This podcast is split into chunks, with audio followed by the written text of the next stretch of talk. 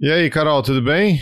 Ô, Geraldo, me faz essa pergunta, cara. Eu não aguento mais me dar. Eu tô, eu tô numa fase que eu fico com raiva quando as pessoas me perguntam isso. Lógico que não tá tudo bem, Geraldo. Eu sei que é retórica.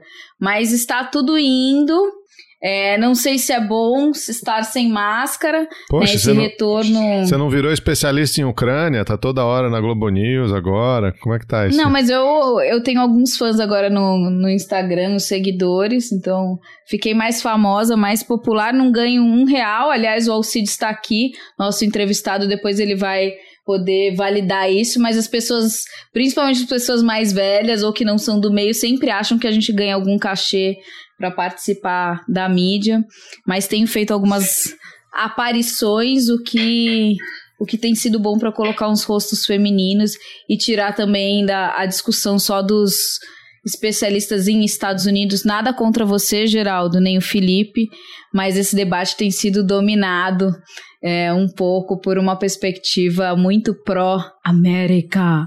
E aí é bom a gente dar uma equilibrada. Então a gente trouxe também um outro especialista que também tem estado frequentemente na CNN. Só você que não vai ser recrutado para o BBB, Geraldo.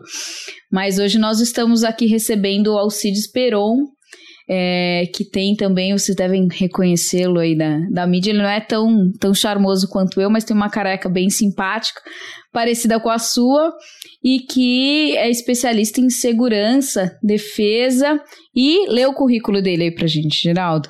De, depois de você falar da careca do convidado e da minha, é, é esse... É mas foi um elogio, eu falei que era simpática, inclusive. Estamos aqui com o Alcides Peron hoje. É, Alcides é professor de Relações Internacionais da FECAP, é pesquisador do Núcleo de Estudos da Violência, o NEV, lá da USP, e do NEAI, Núcleo de Estudos e Análises Internacionais, lá da Unesp. Alcides, super recomendado por vários amigos aí, grande especialista em, em violência, em é, vigilância, todo tipo de, de tecnologia aí, vem bater um papo com a gente. Prazer ter você aqui, Alcides. Obrigado por topar participar aqui do programa. Poxa, eu que agradeço, Geraldo, Carol, muito obrigado pelo convite, muito obrigado pelas palavras. E é isso, é, a gente tem estado tão em evidência, né, Carol, ultimamente por conta dessa, desse conflito. E, por um lado, uma coisa que você disse em outras conversas que tivemos foi importante, né? Ah, tem ganhado, temos ganhado visibilidade. E pela primeira vez, talvez, né, na mídia geral, está ah, tendo uma consulta inédita a especialistas, a pesquisadores, a professores, né? Algo que outros temas em geral não acontece quando se trata de segurança pública, quando se trata de economia, em geral, você tem algumas figuras carimbadas, às vezes ligadas ao mercado, às vezes ligado a algum tipo de atividade prática, mas nesse momento esse protagonismo, né, de todos nós pesquisadores está sendo interessante de ser acompanhado. É, o Brasil está sabendo que existe existe curso de relações internacionais, existe essa profissão, né? Então, acho que isso tem, tem servido. Aliás, a gente adora uma desgraça, né? Porque só lembram da gente nesses momentos. Então, tem sido bom. Bom, e Geraldo, o Alcides, ele tem formação em RI, mas também em economia, então ele tem uma dupla titulação e ele fez o doutorado dele na Unicamp num negócio que assim não dá nem para pronunciar direito o que, que é de tão com, complicado. Então a gente pode começar por aí, em política científica e tecnológica. E ele foi professor visitante também é, do Departamento de Estudos Sociais da Ciência e da Tecnologia em Lancaster, é, na Inglaterra. Acho que é por isso que a gente está gravando com ele, porque acho que a única coisa que a gente tem em comum ou entender do assunto é chá, né, Geraldo? Nós também estudamos na Inglaterra, mas o Alcides já há algum tempo vem pesquisando tecnologia e relacionando tecnologia à defesa, à segurança, né? E a gente se encontrou, eu conheço o Alcides já há uns sete anos, e a gente se esbarrou em algumas conferências também, é, pontualmente, antes da pandemia, onde ele apresentava seu trabalho. Ele vem numa linha muito inovadora é, nas relações internacionais e, e, e, combina essa discussão mais técnica sobre armamentos, não é isso, Alcides? É, e vigilância e tudo mais com relações internacionais. Então, já há algum tempo ele tem sido pioneiro nessa área, eu acho, até no Brasil. É, por isso também essa interdisciplinariedade na formação dele, para poder ter todo esse expertise que é um pouco singular, né, e portanto especial nas relações internacionais e que tem tornar, se tornado cada vez mais importante, sobretudo quando a gente pensa não só em segurança em conflitos e armas de guerra, mas também em segurança urbana, segurança empregada pelo Estado, vigilância e todas essas questões é, do grande, a gente falou Big Brother no início, mas do grande Big Brother que nós estamos cada vez mais participando, que é esse controle do Estado sobre os indivíduos com esse essa desculpa talvez ou esse propósito, né? E aí vem essa de segurança. Então, muito bem-vindo ao CIDS. A gente vai tentar é, dialogar com você aqui, porque é uma, uma área bem específica, mas extremamente interessante. E eu queria iniciar pegando justamente esse gancho para você poder explicar um pouco essa sua formação, de onde surge esse interesse, qual que é o seu principal ou seus principais objetos de pesquisa e de especialização e como que você foi construindo essa agenda ao longo da sua trajetória acadêmica. Bem legal, Carol. Muito obrigado aí pelas palavras, né, pela, pela lembrança de, dessa trajetória, né. Eu acho que, assim, é, sem falsa modéstia ou nada, né, eu e mais um grupinho ali, né, um grupelho de outras pessoas, a gente foi o prim, foi, fomos os primeiros, né, a começar a levantar a bola da importância da tecnologia para se estudar as relações internacionais, para estudar vários temas que não apenas de segurança, mas como você mesma disse, né, temas de segurança que cada vez mais, principalmente para a gente, né, que vem fazendo esse debate, vem passando da fronteira do Estado. A gente não fala mais de tecnologia produzida só dentro de um país, a gente fala de tecnologias que são produzidas, desenvolvidas, né, de uma maneira sempre transnacional e quando se trata de segurança, né, cada vez mais o que a gente verifica é uma mescla, é uma fusão, ou nas palavras do professor Didier Bigot, né, uma desdiferenciação entre o que seria segurança internacional, segurança interna, e tudo isso protagonizado pela tecnologia.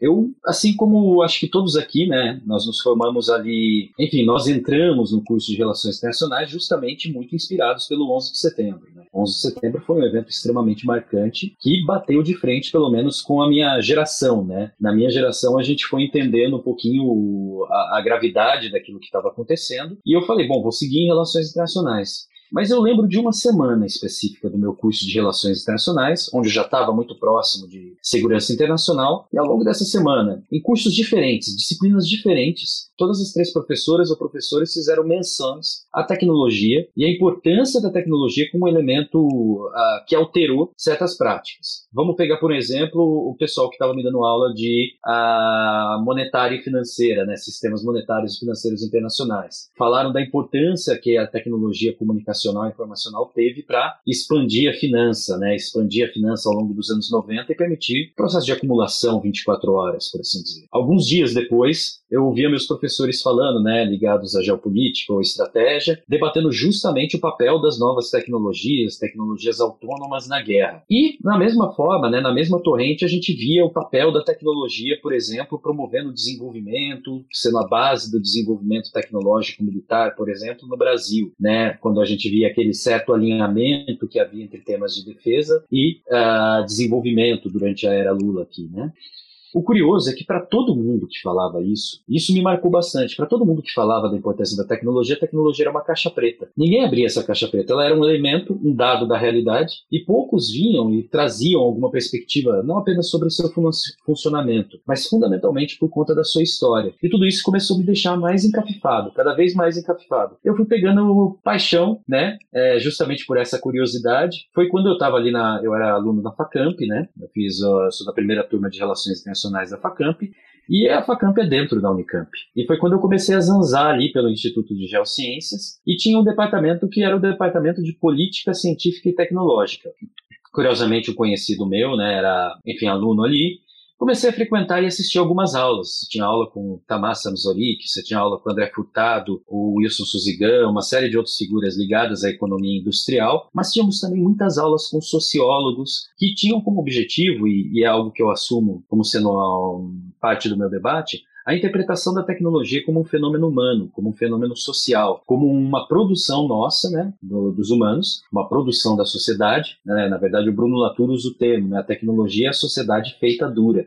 Né? A construção da sociedade numa tecnologia. E o papel que essa tecnologia tem alterando os nossos modos de pensar, nosso modo de comportar, nossa maneira de atuar e, fundamentalmente, por que não? É justamente aí que eu entrei tentando é, fazer esse debate, né? E por que não para olhar segurança internacional, para olhar a temas de relações internacionais? Foi justamente aí que eu comecei a desenvolver meus estudos. Eu entrei ali no mestrado, fiz um estudo sobre o programa FX2 da FAB, que era sobre a compra das aeronaves de caça brasileiras. Naquele momento eu estava pagando um pouco o pedágio, né? A gente tem essa fase, essa fase, né, no mestrado. Então a gente tinha que pagar o pedágio, fazer os estudos todos clássicos ali. E o meu foco ele foi justamente compreender de que maneira que a, que a tecnologia do FX2 era um elemento de disputa, porque não havia claro qual seria o objetivo de fazer essa compra, a não ser a moderniza modernização da, das aeronaves. Mas havia toda uma história por trás disso, que era a própria história da FX2. Talvez aqui não caiba falar sobre ela agora, né? não é ainda o momento. Mas, fundamentalmente, o fato de que, para cada grupo social específico, digamos a Fiesp, que apoiava muito a Saab, né? e outras, uh, outras facções né? que apoiavam os outros caças, para cada um, os efeitos tecnológicos seriam, uh, para cada um deles, né? ao olhar para cada oferta, ao olhar para cada caça, né? um efeito da tecnologia tecnologia seria interessante, eles teriam interesse em alguns efeitos da tecnologia. E é bastante interessante, porque não era algo fechado, né? e o FX2 em si era uma tecnologia. E veio-se a proposta, por exemplo, que vinculava a ideia de desenvolvimento, né, de transbordamento tecnológico aqui, todo o mito do transbordamento tecnológico vence, que é justamente a da Saab, que teria esse, essa produção conjunta. Mas ainda assim eu sentia que tinha um fio a ser de fato uh, desnivelado, né, algo que de fato me interessava. E foi aí que eu parti talvez para os trabalhos que de fato marcaram, né, que eu considero que marcaram a minha carreira que marcaram algum, enfim, tiveram algum impacto né, para os estudos de tecnologia e segurança que é justamente quando eu começo no doutorado a fazer um estudo sobre a mudança da guerra, as características que a, enfim, as novas características da guerra a partir do emprego de sistemas autônomos, né, sistemas de vigilância, monitoramento, mas fundamentalmente a sistemas de drones armados, né? Como que um drone armado, como uma tecnologia operada remotamente altera, né, a dinâmica da guerra? E tudo isso me chamou atenção, porque ao mesmo tempo que eu estudava isso, a modo como o drone mudava as características da guerra, eu também me apaixonei sobre um tema dentro dos estudos sociais da ciência e da tecnologia, que é justamente a construção social da tecnologia. Ou seja, ver de que maneira que uma determinada tec tecnologia, um determinado artefato, ele é construído né, a partir de disputas sociais entre agentes diversos. E o drone, o Predator drone, por exemplo, que foi o meu objeto de estudo, ele justamente foi construído por inúmeras tensões políticas nos Estados Unidos. E a história velada da tecnologia, a história silenciada na tecnologia, né, na, na, na, na parede fria do drone, né, revelava muito da, das decisões políticas dos Estados Unidos sobre a guerra, né, a partir dos anos 80 em diante, né, que viria a ser uma guerra supostamente cirúrgica, operações de baixa intensidade, focadas em vigilância, operações especiais e fundamentalmente práticas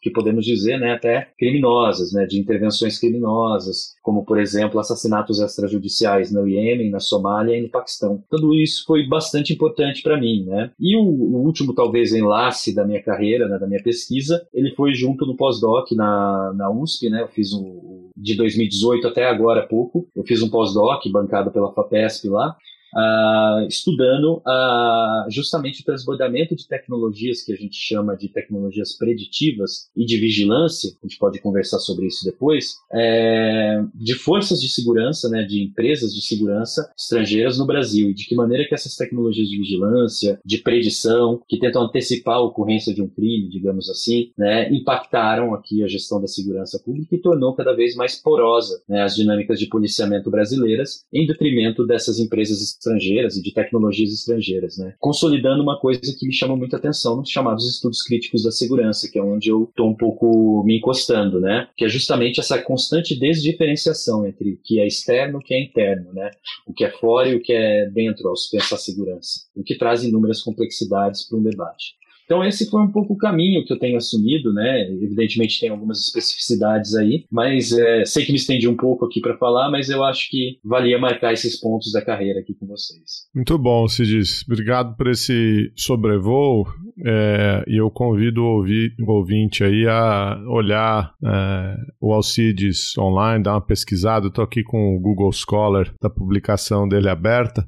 Tô vendo que essa vai ser uma das entrevistas mais desafiadoras aqui que a gente já fez, porque você realmente frequenta diversas linhas de pesquisa, ou tramita, né, transita por, por diversas linhas, né, é, e linhas que a gente talvez conheça pouco e tal. É, mas estou muito impressionado, cara, e, e, não sei muito bem por onde começar, mas é, essa questão mais sociológica que você colocou sobre a construção social da tecnologia, é, e a maneira como isso se expressa no nosso dia a dia, realmente isso me parece ser uma, uma linha de conexão entre o, o, o doméstico e o internacional, né? ou, a, ou a maneira como, como essas tecnologias de controle são usadas domesticamente e possivelmente é, aplicadas para fora em termos de espionagem, controle, etc. Né? É, eu queria saber se é um pouco por aí, e aí queria saber se você pode talvez dar exemplos dessa, dessa sua ideia de, de construção social da tecnologia. Eu estou vendo aqui que você é, recentemente tem publicado sobre quantificação em, no governo de São Paulo, sobre quantificação de coisas da pandemia, sobre políticas de, de é, vigilância. É, acho que dá para a gente amarrar um pouco essas coisas, dar alguns exemplos, talvez. O que, que você acha? Vamos lá, vamos lá. Claro, eu acho isso interessante. Eu acho que esse é o eixo, talvez, que conecta boa parte daquilo que eu venho pesquisando. A primeira coisa que você traz, que é importante a gente marcar aqui, né? Para mim, eu sempre tenho dito o seguinte: eu sempre começo as minhas falas fala, é, discutindo isso. A tecnologia, assim como a ciência, ela não é neutra. Isso tá, ao fazer essa afirmação, eu tô longe de me, enfim, ladear a algum tipo de negacionista. Muito longe disso. Na verdade, essas afirmações foram feitas por uma série de pesquisadores entre os anos 50 e 60 e que deram base, inclusive, para o chamado construtivismo nas relações internacionais. Né? A gente sabe que as relações internacionais são uma, é uma grande esponjinha, né? Eles vão pegando de todas as áreas e a gente vai formando essa, essa complexa visão sobre o internacional. E, em grande medida, as ciências sociais também são um berço um pouco de alguns desses debates não seria diferente para pensar a tecnologia. E o argumento que boa parte desses autores que estão escrevendo, e ao falar deles eu estou me referindo a, a, a, a, tanto o Robert Merton, que tem já um início sobre isso,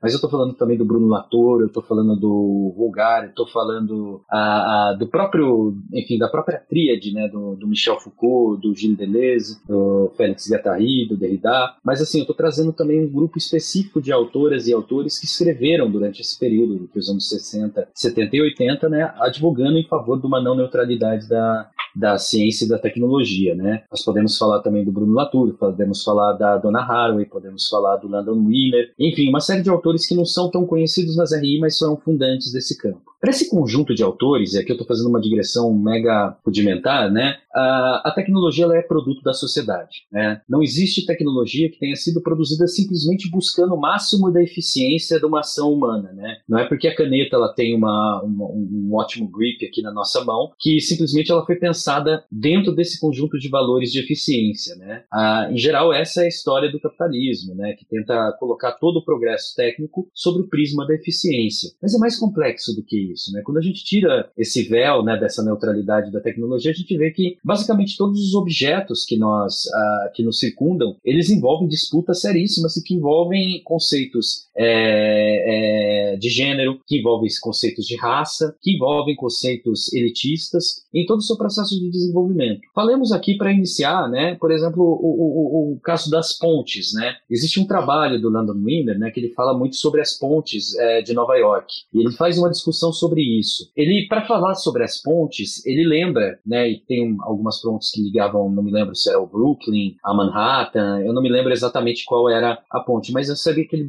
define ela como uma ponte extremamente estreita e baixa. E ele relembra que isso foi produzido por um arquiteto no início do século XX, né, em meados do século XIX para o século XX, que era, agora não me lembro se era Frank Moses ou Robert Moses, né, o espectador me, me perdoe em relação a isso, mas eu sei que o sobrenome era o Moses. E ele que foi um grande arquiteto nova-iorquino, uma figura de grande importância, mas também era um sujeito racista, nomeadamente racista.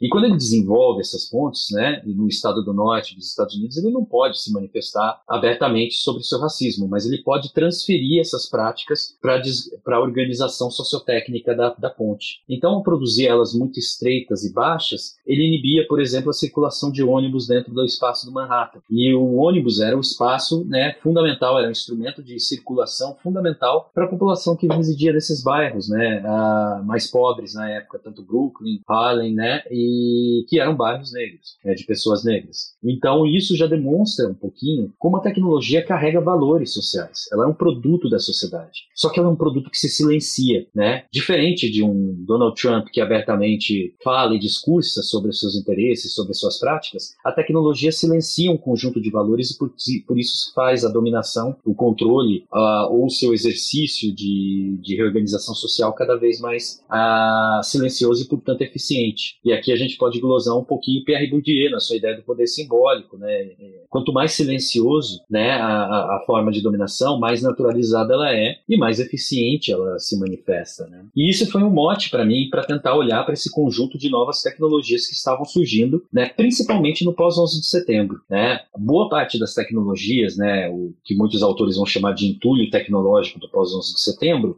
uh, eles são característicos por tecnologias que são ligadas justamente para viabilizar uma forma policial que não é única e exclusivamente uma forma policial né, uma forma policial que excede os seus limites, né? É o que a gente chama de contra-insurgência. Bernard Hacourt chama também de contra a era da contra-insurgência, né? São forças policiais que extrapolam o seu limite, suas práticas e que estão muitas vezes ligadas à espionagem, à vigilância intensa, né? mesmo de não ah, investigados, né? você vigia tudo e a todos e dali você extrai saberes que lhes são interessantes e você consegue controlar, né? produzir políticas de controle, políticas de, de violência né? a partir desses objetos. Essa forma policial específica, né? que não é nem uma forma policial propriamente dita só de patrulha, só de contenção do crime ou de reação ao crime, né? ela passa a ser alterada pelas novas tecnologias que estão sendo trazidas. Sistemas que permitem, por exemplo, você vigiar a sociedade, arquivar um conjunto de informações em nuvem e, fundamentalmente, tecnologias que são orientadas né, a predizer comportamentos, né, a antecipar a ocorrência de um crime numa determinada localidade. Veja que são tecnologias que estão se desenvolvendo, a gente pode falar daqui a pouco um pouco melhor sobre isso, mas são tecnologias que se desenvolvem no contexto pós-11 de setembro, cuja tônica é evitar que o ato do terror venha acontecer acontecer, evitar que um crime venha acontecer, portanto,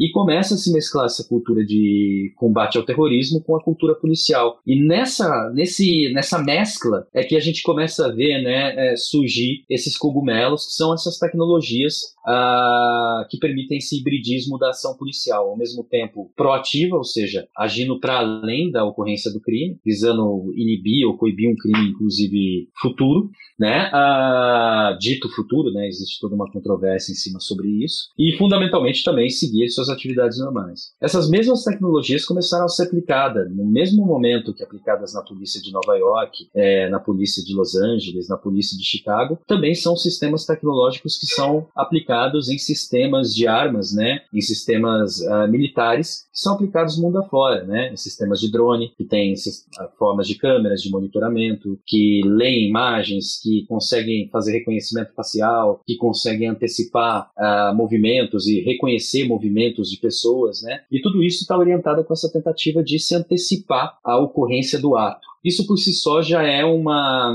já é um fenômeno muito característico do 11 de setembro. Mas isso até então era uma coisa retórica. Eu, pelo menos, enquanto pesquisador de RI, até um determinado momento a gente via a ideia das teses preemptivas, das guerras preemptivas, de uma forma de agir antes mesmo que certos atos aconteçam.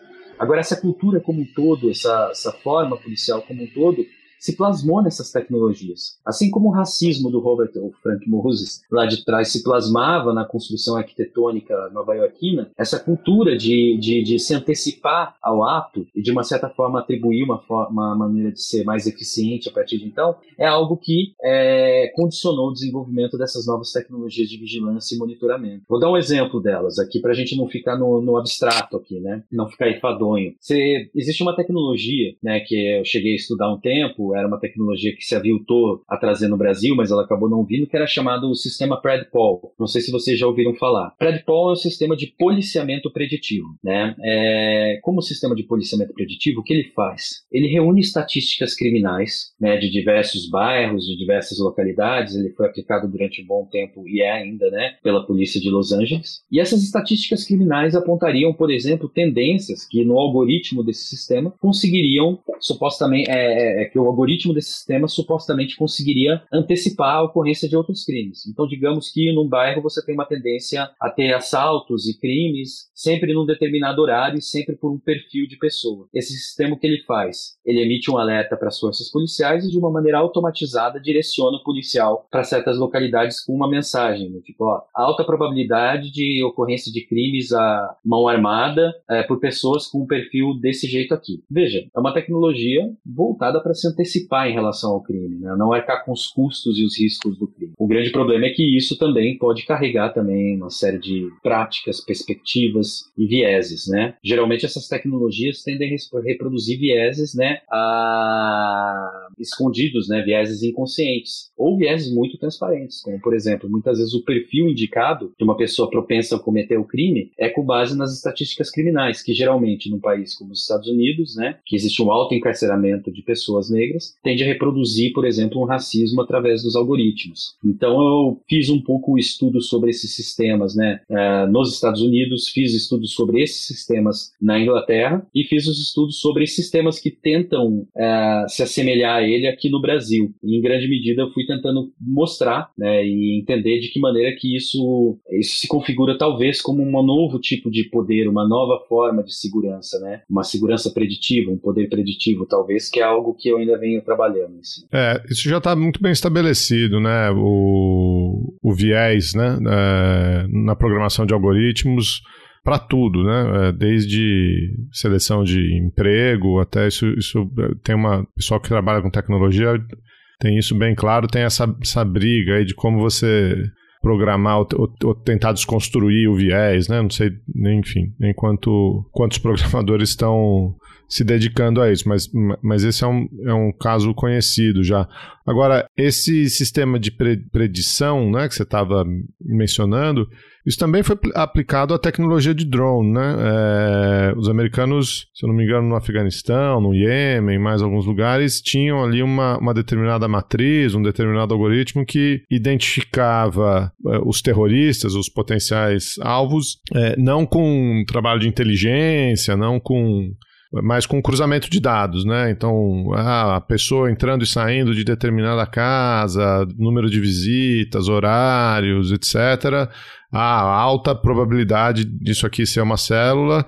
E isso autorizava um ataque, né? É, você, você tinha legalmente instrumentos para autorizar ataques por drones, não é isso? Exatamente, Geraldo. Você imagina que é isso. É um, um, dos pontos talvez principais do que eu venho trabalhando é que não existe essa fronteira, né, a, entre o que seria uma tecnologia meramente policial e o que seria uma tecnologia meramente é, militar, né? Em grande medida, o momento em que os drones são desenvolvidos, o momento em que eles são pensados, eles são pensados para guerras de baixa intensidade, para conflitos de baixa intensidade e como uma plataforma de vigilância, né? Elas são aplicadas essas plataformas inicialmente no no conflito na Bósnia, depois eles chegam a ser aplicados na Sérvia, mas eles eram meramente plataformas de vigilância. A decisão de armar o drone ela vai acontecer fundamentalmente ali nos, nos idos do pós a 11 de setembro, na qual o drone vira uma arma estratégica, né? Eu chamo isso, né, de como o drone ele ganha o seu M, né? Que ele se torna uma plataforma de multi-role, é o Predator é, Drone é, multi-role, né, que eles falam. E o que que acontece? Esse sistema ele é,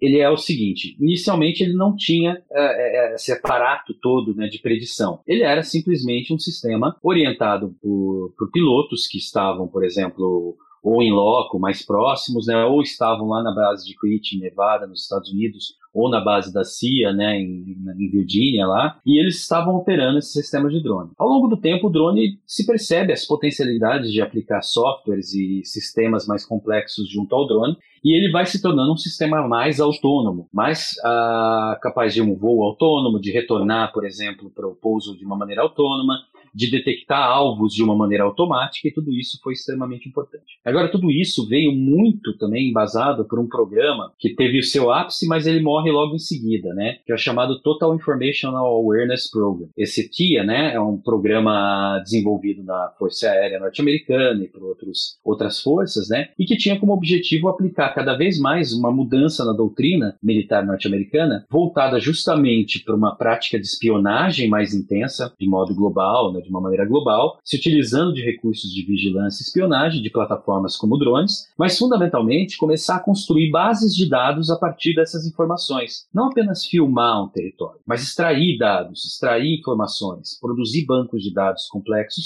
para você poder gerenciar isso de uma outra forma depois. Tudo isso criou a possibilidade de você introduzir nos sistemas de drones, né, sistemas preditivos, sistemas de antecipação de movimento, de leitura de movimento, de identificação de conduta.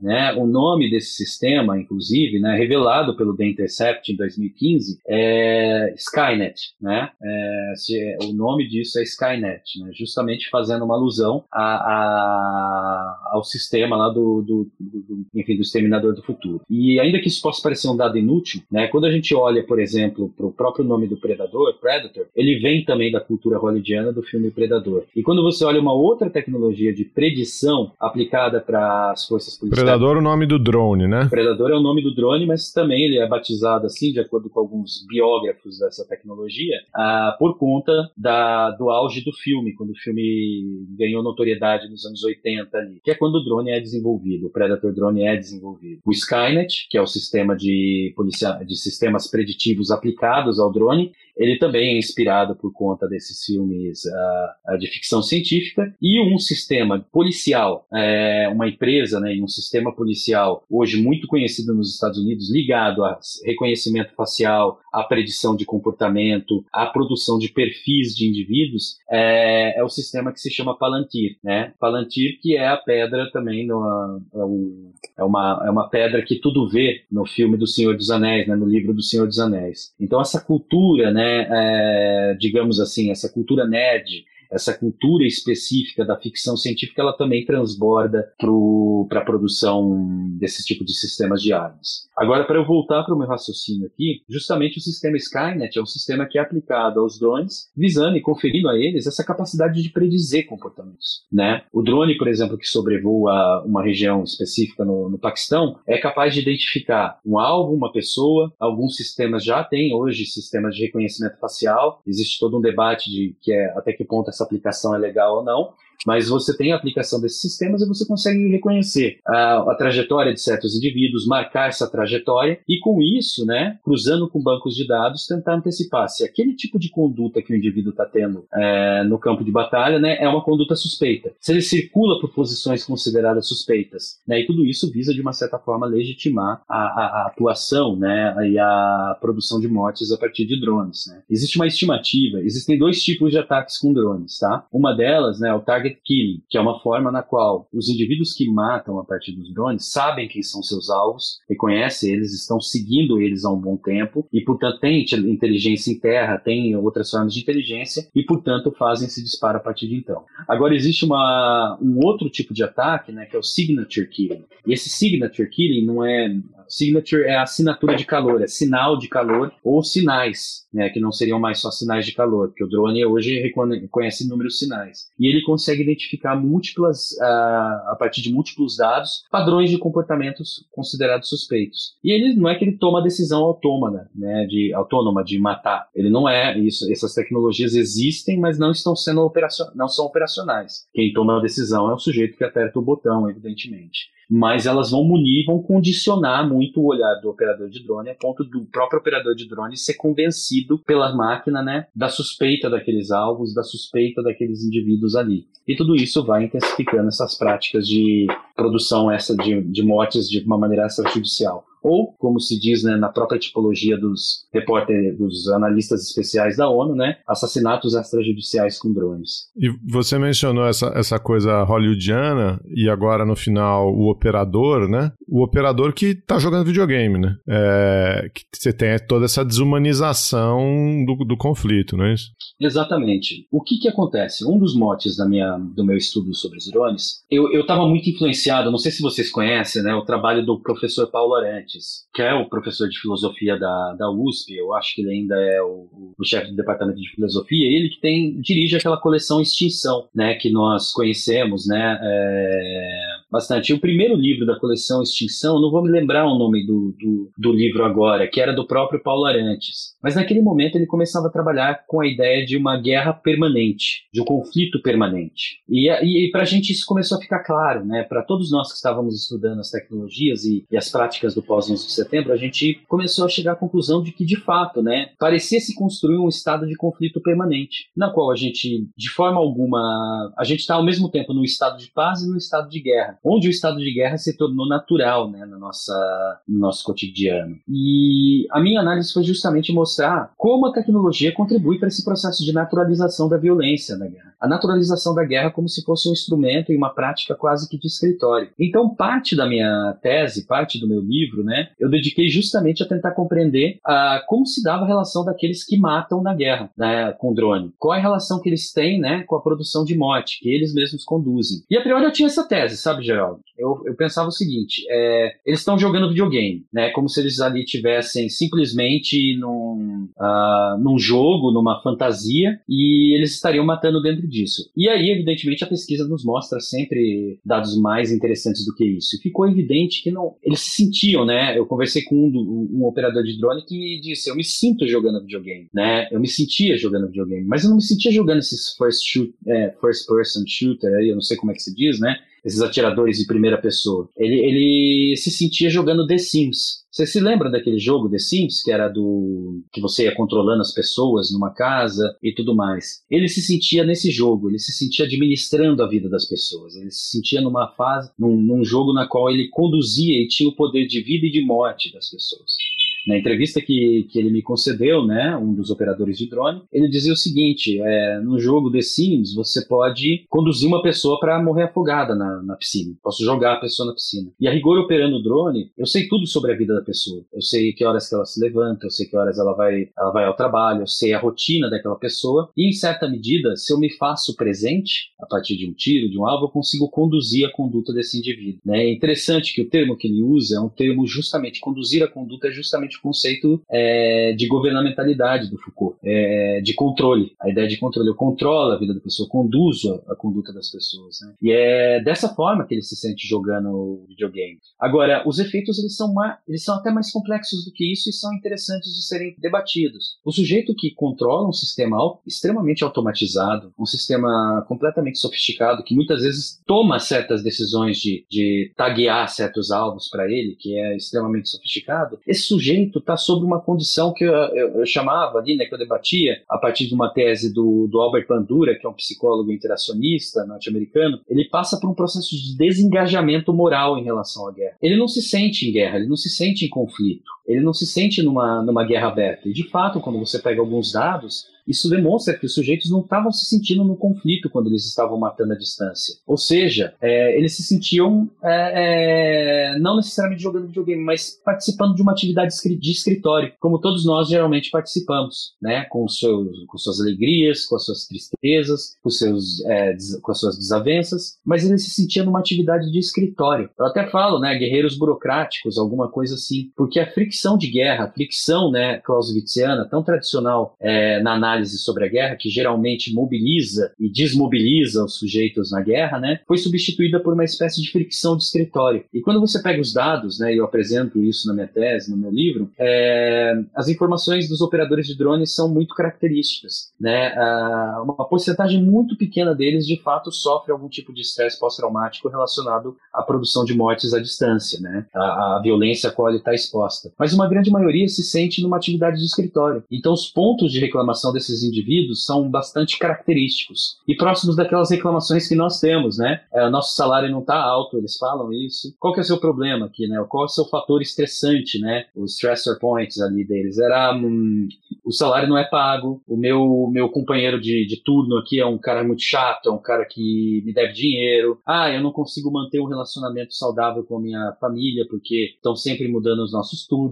Quer dizer, é uma espécie de fricção de escritório ao qual eles estão submetidos. Isso nos leva àquele primeiro ponto que eu falei, que eu, que eu trouxe aqui quando eu estava falando para você é, justamente me parece que as tecnologias nesse sentido, em específico a tecnologia de drones, né, ela reconfigura a guerra em diversos sentidos, mas um dos pontos importantes é naturalizar a violência na guerra para aquele que de fato opera a guerra, né? É, para ele é uma atividade corriqueira, uma atividade de escritório, muitas vezes mesclando o ludismo e ao mesmo tempo mesclando a, a, as intempéries de uma vida cotidiana, né, de uma vida de, de dificuldades cotidianas, mas nunca de uma guerra de fato. E isso para mim era um indicador que de certa forma, apontava né, e corroborava com aquela perspectiva que eu me impressionei há um tempo atrás de uma guerra permanente. A guerra permanente se dá quando a coisa se naturaliza, quando a produção de morte se naturaliza, se torna corriqueira. E, e foi nesse sentido que eu fui mostrando como que a tecnologia corrobora para isso. Em específico, esse conjunto de tecnologias que afastam a todos né, do combate, da guerra né, direta. Então foi nessa linha que eu fui trabalhando. Alcides, extremamente interessante, ao mesmo tempo foi me dando assim gastrite, ódio, e uma série de sentimentos muito ruins, desespero e tudo mais, né? De imaginar o quanto é essa desumanização mesmo, né?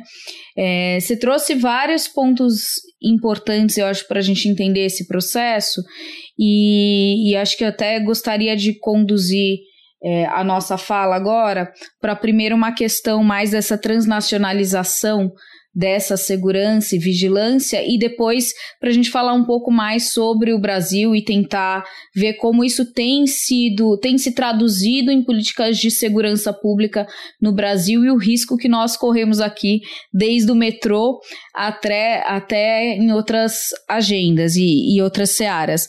É, mas quando você fala da questão do 11 de setembro, tem um elemento que acho que é importante a gente enfatizar, é, que é a questão do entendimento de que os atores da agenda de segurança internacional deixam de ser, a ameaça deixa de ser vista só como o outro Estado. Né? Até então, essa ideia de segurança era muito pautada numa agenda de defesa e, e de guerras entre Estados. E aí o que a gente tem é um ator não estatal, completamente obscuro e que era tratado é, de uma maneira de subestimando muito o potencial desse ator, que são os grupos terroristas né? E isso modifica completamente, porque aí você precisa lidar com grupos terroristas de uma forma muito diferente de como você pensava defesa e segurança em relação a outro Estado, né? Então isso põe na mesa indivíduos e organizações, não só não governamentais, mas organizações que operam na ilegalidade, portanto, fora do radar, né? E aí isso potencializa a, percepção da necessidade dessa vigília e desse monitoramento de indivíduos e de grupos, né? Não numa escala transnacional. É lógico que a gente já vê isso há muito tempo, a ditadura está aí para isso, para a gente ver o quanto esse monitoramento da atividade né, dos indivíduos e, e da sociedade civil sempre esteve presente. Mas isso numa escala global, colocando em risco a segurança dos estados. Né? Então, essas tecnologias entram um pouco nessa agenda. E aí, óbvio que a gente tem um avanço da própria tecnologia, né? o avanço da internet, enfim, tem uma parte também aí dessa engenharia que é fundamental para viabilizar todas essas técnicas. E é, a gente tem também Uh, cada vez mais o advento de atores não estatais fornecendo a segurança, essa terceirização da segurança, né, que acho que corrobora um pouco com essa sua fala anterior da uh, não irresponsabilidade, mas da ausência de responsabilização nesse sentido do indivíduo que mata da sua ação, né? Tanto do ponto de vista psicológico, que é óbvio que é intencional você criar esse gap e, e desassociá-lo cada vez mais da ação real, né? Até porque muitos desses drones são operados em bases nos Estados Unidos para matar alguém no Afeganistão, então há um distanciamento geográfico, físico, é muito diferente da gente ver agora, por exemplo, quando se discute a crise da a guerra na Ucrânia, né? Os soldados tendo que matar os seus irmãos ucranianos e toda essa, essa questão que ainda é uma lembrança que a gente associa muito do olho no olho de você atirar, né? Isso se perde completamente, essa conexão com o outro humano ali na frente, mas tem muito desses é, e aí vem Black Waters, e a gente vê agora na guerra também esses grupos de mercenários que aí operam à margem dos estados, contratado pelos estados, mas não tem nem a responsabilidade legal nem moral, porque eles não prestam conta para a sociedade, que o Estado tem em relação à violação de todos esses direitos civis, políticos e humanos em geral cometidos por esses grupos, né? É, então, se você puder comentar um pouco mais sobre esses grupos é, privados que operam e, portanto, como eles dominam parte da tecnologia, multinacionais quase, eles também vão ter uma atuação e prestar serviço para vários estados, né?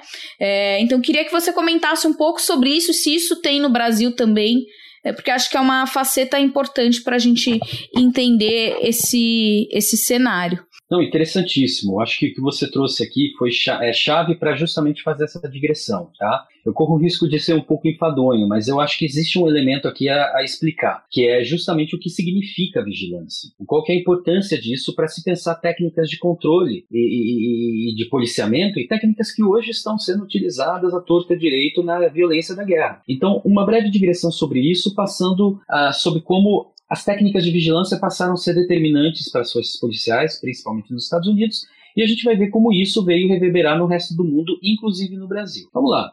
O que, é a noção de vigilância? Né? A noção de vigilância, em geral, é, é, é antiquíssima. A gente vai falar da importância da vigilância enquanto técnica de controle, uma técnica policialesca, uma técnica militar, ela é antiquíssima. E quando a gente pensa em termos de militarismo, a gente está pensando em inteligência, que envolve a prática da vigilância, da coleta de informação, da coleta de dados. Né? O próprio Jomini, o Augusto Jomini, já falava da importância da inteligência para você entender onde é o ponto decisivo do inimigo que você quer atacar. Né? Depois, outros autores da estratégia e tudo mais, né? o próprio Júlio Douet, vai falar, né, do ar e vai dizer da importância dos aviões, dos balões, né, para você também compreender as linhas inimigas. Portanto, vigiar, o olhar a partir de uma posição hierárquica em relação ao outro já é uma, é, é uma prática antiga. Mas quem começa a de fato sistematizar isso e pensar não especificamente para como um contexto de exceção na guerra ou num contexto de exceção, é, exceção policial, mas sim como uma, um elemento estruturante da vida em sociedade é o Michel Foucault, né? Ah, então, nos seus trabalhos, né, do, do vigiar e punir, da, enfim, né, ah, e toda toda, enfim, segurança territorial território e população, é, o nascimento da biopolítica, enfim, de todas as suas aulas seminais, né, de uma certa forma ou de outra, em diversas transições, o, a vigilância foi importante. Para o Foucault, ele identifica, né, nos idos do século XIX e tudo mais, as chamadas sociedades disciplinares, que são marcadas justamente não por um controle baseado na violência exclusiva né, contra os indivíduos. Na verdade, o início do livro Vigiar e Punir ele vai fazer uma narrativa do que, que eram as execuções na Europa, né? E como as execuções elas se manifestavam como a imputação do martírio sobre o corpo do indivíduo como forma de passar uma mensagem para aqueles que são os espectadores. Não façam isso, dada essa tamanha, essa tamanha dor que o indivíduo está sentindo. Ele vai notar que a sociedade europeia do século XVIII, fundamentalmente do século XIX, vai começar a empregar uma série de mudanças relacionadas com a sua ideia de, do que seria racional, do que seria uma secularização, da do Estado e assim por diante. E parte disso envolve a construção de uma série de instituições que ele vai. Elas estão espalhadas, não tem um modelo comum, mas ele vai começar a trazer e analisar elas como um elemento mais ou menos comum que ele vai chamar das instituições disciplinares: hospital, hospícios, é, é, prisão, escolas. Todas elas pareciam ter o mesmo modelo, na qual existe uma construção arquitetônica específica, que seria o panóptico, mas o panóptico não necessariamente. O panóptico é o que tudo vê, né? Panóptico, múltiplos olhares, mas que ninguém vê o que tem lá dentro. Ninguém consegue saber o que tem lá dentro, né? Na incerteza de estar sendo vigiado ou não, você altera o seu programa de comportamento, você altera o modo como você se comporta. Você introjeta o modelo de vida social no seu corpo, né, na incerteza de estar sendo vigiado ou não e, portanto, na incerteza de ser punido ou não. Essa é uma das grandes inovações, né, é, a qual ele trabalha, né.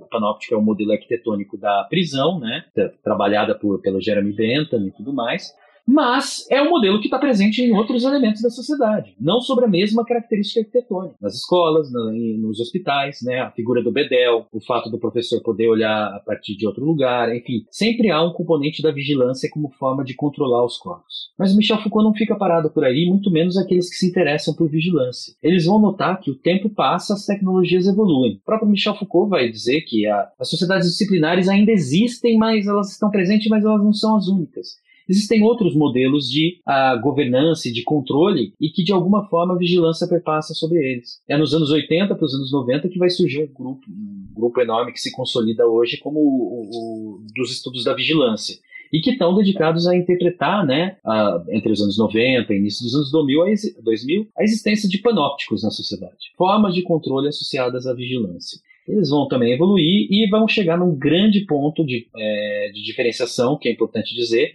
que é o grande fato que a gente tem hoje, que é o seguinte: a vigilância não é mais ligada ao olhar de alguém. Não se pode mais dizer que a vigilância é algo ligado ao olhar de alguém, né? A, o que a gente chama de panóptico, o que a gente chama dessa, dessas formas de vigilância contemporâneas, são as chamadas data valence. São as vigilâncias a partir de dados. A gente pode dizer que a mesma técnica de vigilância e monitoramento lá do século XIX subsiste sob a forma do monitoramento de dados, da coleta de dados que está sendo feita a partir da, das diversas plataformas, dos diversos sistemas disponíveis e que tem, portanto, o mesmo fim. Né? O livro da Shoshana Zuboff, né, Era do Capitalismo de Vigilância, menciona justamente isso, o fato de que nós somos controlados a partir dos dados que se extraem do nosso corpo né, dos nossos interesses, das nossas vontades e tudo de uma maneira voluntária. A gente oferta esses dados. Outro autor que fala sobre isso é o David Lyon, que ele e a Shoshana Zuboff têm conceitos parecidos, né, sobre cultura de vigilância, sociedade de vigilância e capitalismo de vigilância. Né? Portanto, a vigilância que Foucault imaginou lá atrás, que ele analisou, aliás, não que ele imaginou, mas que ele analisou lá atrás, né, como uma forma de organização da sociedade, perdura até hoje,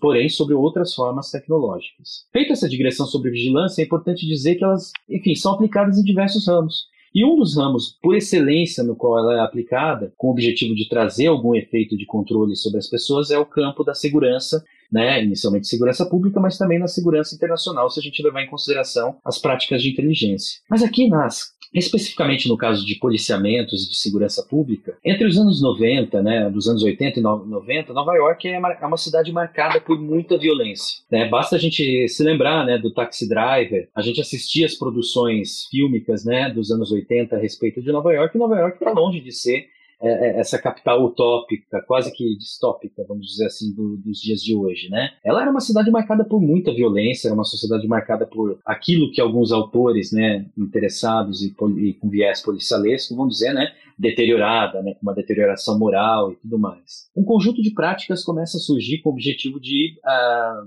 dar o tom, né, da mudança ali, né? E fundamentalmente na administração de quem? Do Rudolph Giuliani. Né? O Rudolph Giuliani, que era o prefeito de Nova York, ele lança a mão de uma série de mudanças né, na arquitetura e nas práticas policiais, a qual ele, ele vai chamar de programa de tolerância zero. Esse programa tolerância zero envolvia uma alteração radical da forma como as, as forças policiais atuavam, se tornando, portanto, forças policiais mais comunitárias e tudo mais, mas ao mesmo tempo advogava em favor da proliferação de sistemas de câmera de vigilância por toda Nova York, com o objetivo de dissuadir o crime, dissuadir o criminoso, né, e que se proliferariam também sistemas de análise de dados criminais, com o objetivo de trazer maior capacidade de mensuração do crime, né, ou seja, de produção de estatísticas criminais, de produzir uma forma de ação policial mais cirúrgica a partir desses dados, né. Eles vão desenvolver nessa época um negócio chamado CompStat, né, que nada mais é do que um sistema de compilação de dados estatísticos e de, e de mapeamento do crime em Nova York, de mancha criminal em Nova York. Então você vê manchas de densidade de crime na cidade de Nova York, né? Eles fazem isso lá no início dos anos 90. Porém, esse programa vem junto também com muita vigilância, muita análise de dados, mas também muita violência policial, marcada por uma intensa brutalidade policial. E esse programa do Rudolph Giuliani, ele ganha corpo ao longo dos anos 90 e vai ser replicado pelo Michael Bloomberg, né? Logo depois. Porém, sob novas bases. Michael Bloomberg é o prefeito que vai gerenciar, não só ele, né? O Rudolph Giuliani participa também. Ele é o prefeito do 11 de setembro, né? Uh, e todos eles vão auxiliar nessa transição da força policial em, ao mesmo tempo, uma força policial, mas uma força de contra-insurgência, em unidade de contra-terrorismo. Então, por exemplo, quando você olha a, a, os centros de comando e controle das forças policiais de Nova York, você vê os uniformes dos policiais que vão se mesclando, né? Entre polícia, NYPD, né, e unidades de contra-terrorismo. Cada vez mais esses grupos começavam a se ladear. E para alguém que pode achar que isso aconteceu exclusivamente nos Estados Unidos, fez um estudo recente, está no Prelo o artigo, né, para ser avaliado, mas isso acontece muito na Inglaterra, né? A gente tem que lembrar que a Inglaterra, né, dos anos 90, especificamente entre os anos 80 e 90, foi palco de diversos atentados terroristas, né? Ah, você teve toda a manifestação do IRA ali, você teve uma série de atentados que foram acontecer até finais dos anos 90. E sem falar do terrorismo a, a, dos anos 2000. Né? Tudo isso fez com que as forças policiais precisassem assimilar para si né, sistemas e tecnologias de vigilância e monitoramento, e cada vez mais se tornassem altamente intrusivas altamente vigilantes, ah, vigilantes e altamente controladoras da atividade social. O fato é que, cada vez mais, a força policial deixa de ser uma força que reage ao crime e passa a se tornar uma força que controla a vida social. Existem dois autores que eu gosto muito, que é o, o Erickson e o Haggerty, né? E ambos eles têm um trabalho muito interessante, né? Que eles chamam Policing the Risk Society, policiando a sociedade do risco. E eles analisam como as forças policiais, em diversos países, na Inglaterra principalmente, mas nos Estados Unidos, deixaram de ser meramente unidades de combate ao crime e se tornaram unidades de comunicação de risco. Então elas começaram a se tornar unidades que comandam análises sobre a realidade social, fazem intervenções junto à comunidade, controlam a, a vida de certas pessoas, né, comunicam com a vida de certas pessoas, criam programas de, de, atração, de, de controle da vida de jovens, etc. Então ela se torna uma grande unidade de controle da vida. E tudo isso mesclado com técnicas de vigilância e monitoramento e fundamentalmente também com brutalidade policial. Esse mesmo modelo, Carol, se tornou base do quê? Se tornou base de, de diversas empresas que começaram a vender consultorias de segurança para o resto do mundo. Uma dessas empresas é a chamada Giuliani Security and Safety. A empresa Giuliani Security and Safety é uma empresa que teve atuação muito profunda no no Brasil entre os anos, uh, enfim, vários anos, até muito recentemente. Né? Tanto é que a empresa Juliane Security and Safety teve uma atuação junto ao Rio de Janeiro, né? no que diz respeito à urbanização do Rio de Janeiro para as Olimpíadas, Copa do Mundo, ela atuou em São Paulo, né, teve prestação de serviços para São Paulo, o próprio Detecta, né, que é o sistema que eu estudei de, no, no pós-doutorado, é um sistema que é oriundo da, das forças policiais nova-iorquinas, né, que, que, que eles trouxeram, e justamente houve uma mediação do próprio Rudolph Giuliani nesse processo. Se você olha para toda a América Latina, toda a América do Sul, para ser mais específico, a, a empresa do Giuliani, a Giuliani Security and Safety, participou trazendo, por exemplo, consultorias sobre risco, sobre remodelamento da atividade criminal, do sistema de justiça e do sistema policial, reconfigurando forças policiais no que seriam forças policiais mais inteligentes. Mas, em grande medida, o que ele acaba fazendo é com que as forças policiais, seja em qualquer outro lugar, né, a consultoria que ele presta, é tornar as forças policiais cada vez mais proativas em relação ao crime. Isso é, fazendo com que elas se fundam né, em unidades de antiterroristas, de contra-insurgência e forças policialescas. E é isso que a gente que veio reverberar aqui. E, em grande medida, Rudolph a Juliane Security Safety é uma das empresas. Ela não fornece tecnologia propriamente dito, mas ela fornece consultoria. Agora, quando você vai em feiras de segurança eletrônica, feiras de segurança no Brasil, tá lá Rudolph, a, a, a Juliane Security Safety, lado a lado em empresas de tecnologia e segurança pública, como a Microsoft, a Genetec e uma série de outras empresas hoje chinesas, né, como a Dahua, a Huawei, né, um conjunto de empresas que fornecem sistemas de reconhecimento facial, sistemas de é, que a gente chama né, de OSINTs, né, de busca é, de dados e de informações para inteligência policial, sistemas de, de, de, de, reconhecimento de conduta a partir de câmeras, ou seja, se você está andando numa trilha ou não, de invasão de perímetro, de reconhecimento de armas, se você está portando algum objeto considerado letal ou não. E tudo isso se espraia como modelo de segurança, inclusive um modelo de segurança urbana de São Paulo. Né? Vamos lembrar que boa parte de, do que a gente vê na cidade de São Paulo, e agora que eu sei que vocês dois também estão por aqui, se vocês circulam em bairros como, pelo menos o que eu estou, né? Eu moro no bairro de Pinheiros. Se você circula pelo bairro de Pinheiros, mas se você vai para o Alto de Pinheiros, se você vai para o Jardim, se você vai para outros bairros de classe média alta, por assim dizer, né? Ou bairros de fato muito ricos, que é o que eles são, você vê modelos de condominização digital, né, orientadas a partir dessas tecnologias de vigilância e monitoramento, com empresas privadas gerindo eletronicamente portarias, a portaria das casas, gerindo é, é, a,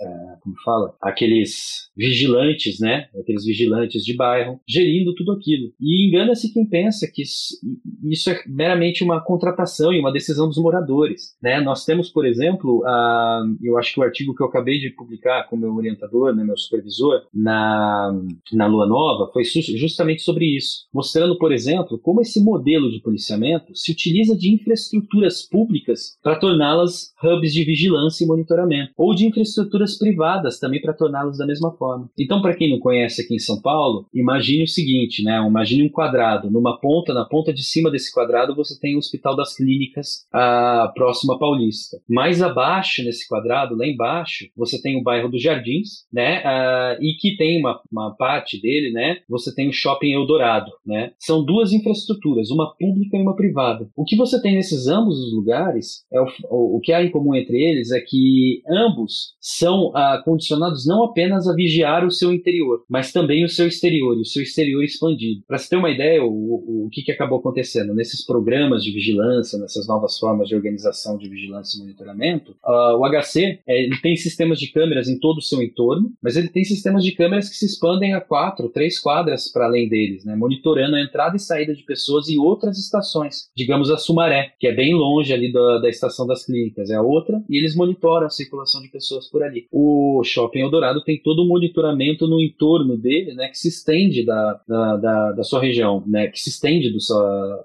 da sua jurisdição, mas ele vigia e ele se fundamenta como uma infraestrutura de vigilância e monitoramento contemporâneo. Então, e a mesma coisa aconteceu em Nova York, acontece na Inglaterra, acontece em todo outro lugar, que eu chamo da infraestruturação da vigilância, na qual a vigilância passa a ser utilizada dos aparatos públicos, privados, né, e ativando infraestruturas até então mortas como instrumentos de vigilância e monitoramento fundamentais para a estratégia de segurança pública contemporânea. Eu ia te perguntar se tem alguma coisa que você quer mencionar, se tem alguma uma grande sacada da sua pesquisa recente ou alguma grande conexão que você quer deixar aí para os nossos para os nossos ouvintes? Sim, sim. O que eu venho fazendo agora e que eu acho que é um ponto de interesse é, é, justamente o seguinte: ao longo dessa última pesquisa que eu fiz sobre sistemas de vigilância e monitoramento, fica muito claro o que eu falei aqui, né, que é um modelo de segurança, mas não é um modelo de segurança autônomo, orgânico, por assim dizer, ele é importado, né, ele tem DNA e ele está relacionado a um modelo de policiamento exclusivo do pós-11 de setembro que se vê, é, exclusivo não, mas característico do pós-11 de setembro que se vê aqui. O grande ponto, Geraldo, é o seguinte, essa forma de policiamento, por mais que ela seja mediada por um conjunto tecnológico altamente sofisticado, ela não está imune a práticas a, ah, abusivas. Ela está longe de ser... A,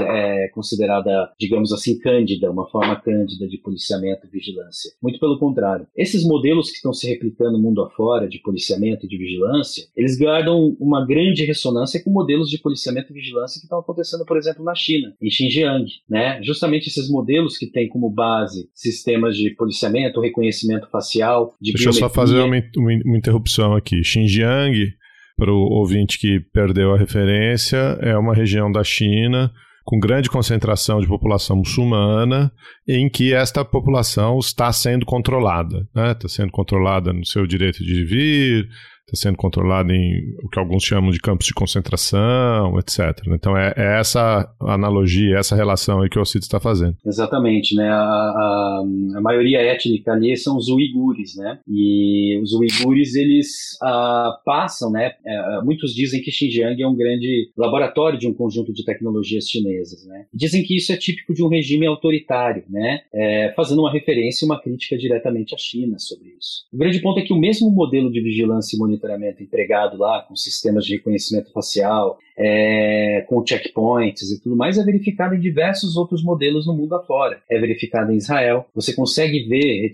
é, análise sobre isso, eu faço um estudo sobre isso, como disse, está no Prelo, né, o artigo, é, no Reino Unido, você vê sistemas de vigilância. Inclusive, o Reino Unido foi o que, primeiro, enfim, mesmo diante de muitas controvérsias, aprovou o sistema de reconhecimento facial de 2019 para 2020. Aplicou, mesmo que houvesse um estudo muito profundo feito pelo Pete Fussey né, na Inglaterra e Derek Murray, né, que provou que o sistema é altamente controverso e tende a vieses, né, inclusive vieses de ordem racial, foi aprovado lá, né? A revelia da vontade popular, inclusive. Ah, nos Estados Unidos, sistemas de vigilância monitoramento, reconhecimento facial, estão cada vez mais se proliferando. E no Brasil não está sendo diferente. O Rio de Janeiro hoje adota sistemas de reconhecimento facial. A Bahia, né? Estados, Salvador, né? O Ceará, né? Fortaleza tem adoção de sistemas de reconhecimento facial. E aqui em São Paulo, né? O metrô está caminhando para adotar sistemas de reconhecimento facial também. E por que, que eu estou falando disso, né? Dentro, diante desse universo da vigilância? É porque essas tecnologias, elas são o, o, o, a,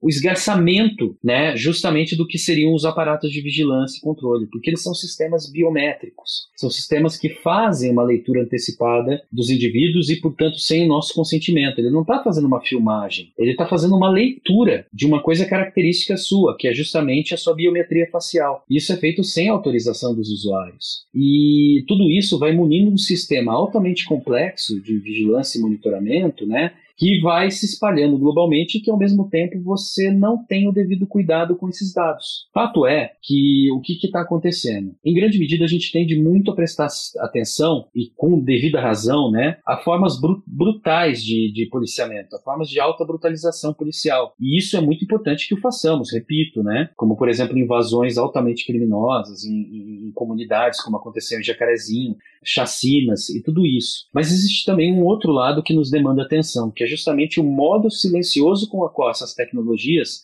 estão se espalhando e muitas vezes reproduzindo formas veladas, escondidas de racismo e de discriminação. Né? A sistema de reconhecimento facial tá, tem sido provado cada vez mais são sistemas que têm um viés muito profundo no reconhecimento entre rostos de pessoas brancas e rostos de pessoas negras, especificamente mulheres negras, né? E esse é o estudo que a Timmy Jebro, né, fizer, enfim, todo foi feito, isso já está, enfim, analisado tem um documentário que é o Coded Bias, o qual vocês podem assistir, tem aí, eu acho, uma plataforma Netflix para assistir e acompanhar, e isso fica provado nos estudos dela. O grande problema é que isso está se replicando como sistema, um modelo de segurança pública e que estaria relacionado a um grande progresso técnico, mas isso reproduz tanta violência, não, talvez não tanta brutalidade do ponto de vista policial, mas da mesma forma reproduz uma forma de violência simbólica, uma forma talvez de violência direta sobre esses indivíduos, né, que ficam sendo suscetíveis a paradas, a, a represálias, a, a, condicionamentos da sua conduta e muitas vezes até fichamento. Eu vou dar um exemplo para encerrar, isso está presente no Brasil, está presente em vários lugares, mas o exemplo é de um artigo que eu, que, eu, que eu estive trabalhando mais recentemente, que é sobre um sistema que se chama Gang Matrix, né, de Londres, aplicado pela polícia de Londres.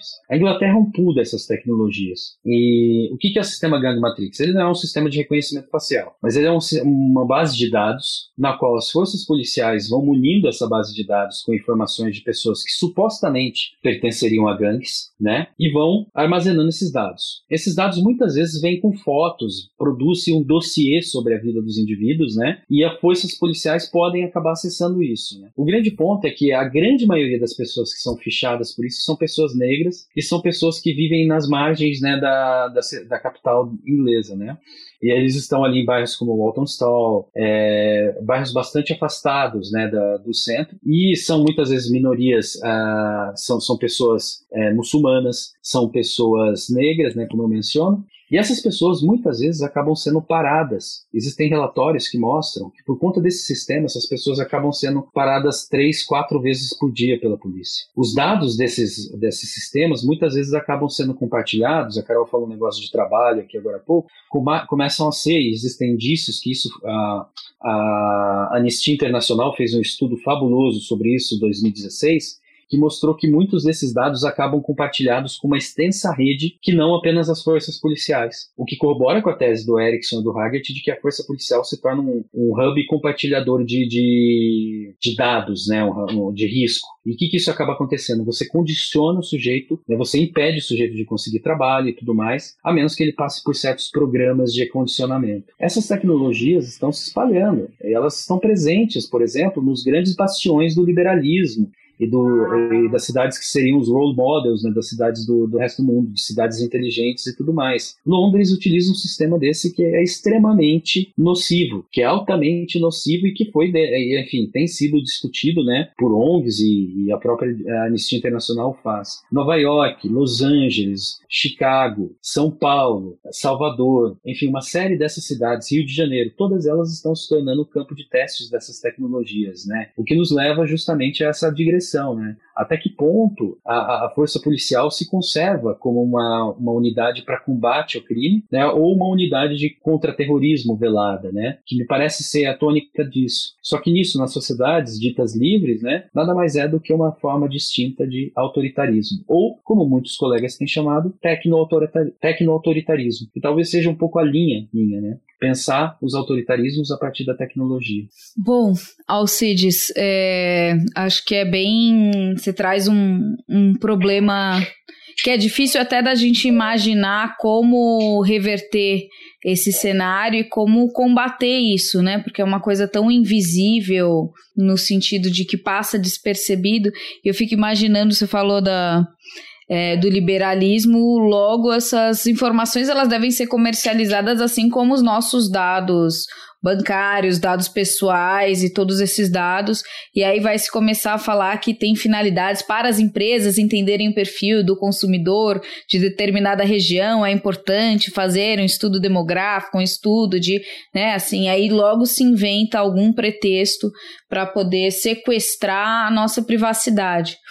É, queria te agradecer enormemente. Acho que você trouxe muitos elementos novos, né? Abriu uma agenda, inclusive, de que acho que é, é cada vez mais necessária de debate em espaços públicos.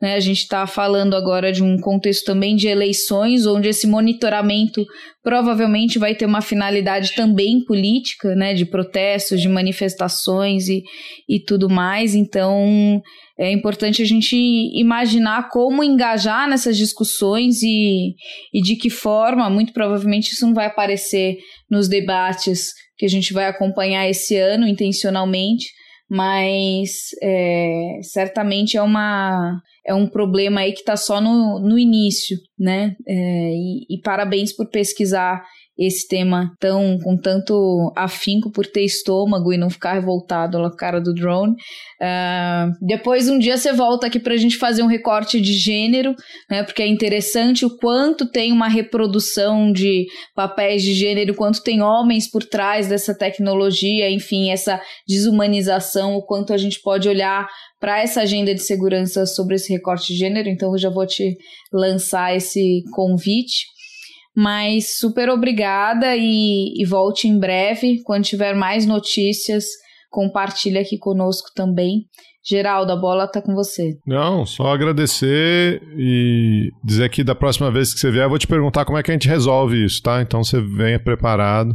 Como é que a gente, como é que a gente derrota o técnico, o tecno autoritarismo? Acho que um ponto só para deixar claro aqui também. Eu acho que o primeiro passo já está dado, sabe, Geraldo, Carol, né, sobre isso. É reconhecer que as tecnologias elas elas elas têm um status, elas são importantes para se pensar as políticas de segurança, né? Acho que o primeiro passo é dado, é reconhecer que elas não têm uma neutralidade, que portanto elas são também objetos de debate, a passarem por testes e critérios de análise do direito humanitário e, e da sua do seu emprego. Né? É, é importante levar em consideração isso. Hoje existem centros de estudos muito avançados, né? Um deles a minha esposa está alocada, né? Que é a Universidade de Essex no Reino Unido e que eles têm um grande centro de Human Rights in Business, mas eles têm também um, centro de Human Rights and, and Technology, é, e, e, eles estão analisando justamente como construir mecanismos de regulação, de accountability e de gestão, por exemplo, desse conjunto tecnológico que tanto nos fere aqui. E isso perpassa por um reconhecimento de que as tecnologias podem reproduzir, reproduzem vieses racistas, né, reproduzem formas de discriminação de gênero, e tudo isso está onde? Muitas vezes, Carol, é, toda tecnologia ela não é desenvolvida por engenheiros. A gente tem essa crença né, de que são engenheiros que desenvolvem tecnologia.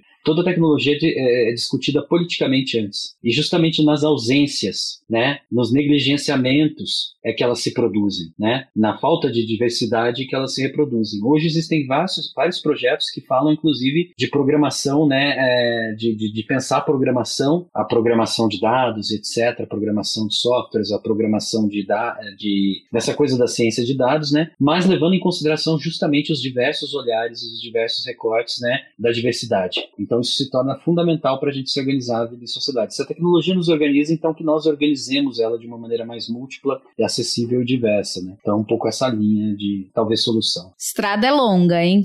Vamos, vamos chegar lá, até porque eu acho que tem muita gente que fala, bom, prefiro ser filmado do que ser revistado, do que, né? E tem aquelas grande fala, não tenho nada a temer mesmo, não estou escondendo nada, tudo bem. Então a gente está tão acostumado a, a, a se auto-expor, inclusive nas redes sociais e tudo mais, que isso faz parte. Mas isso fica para uma outra discussão.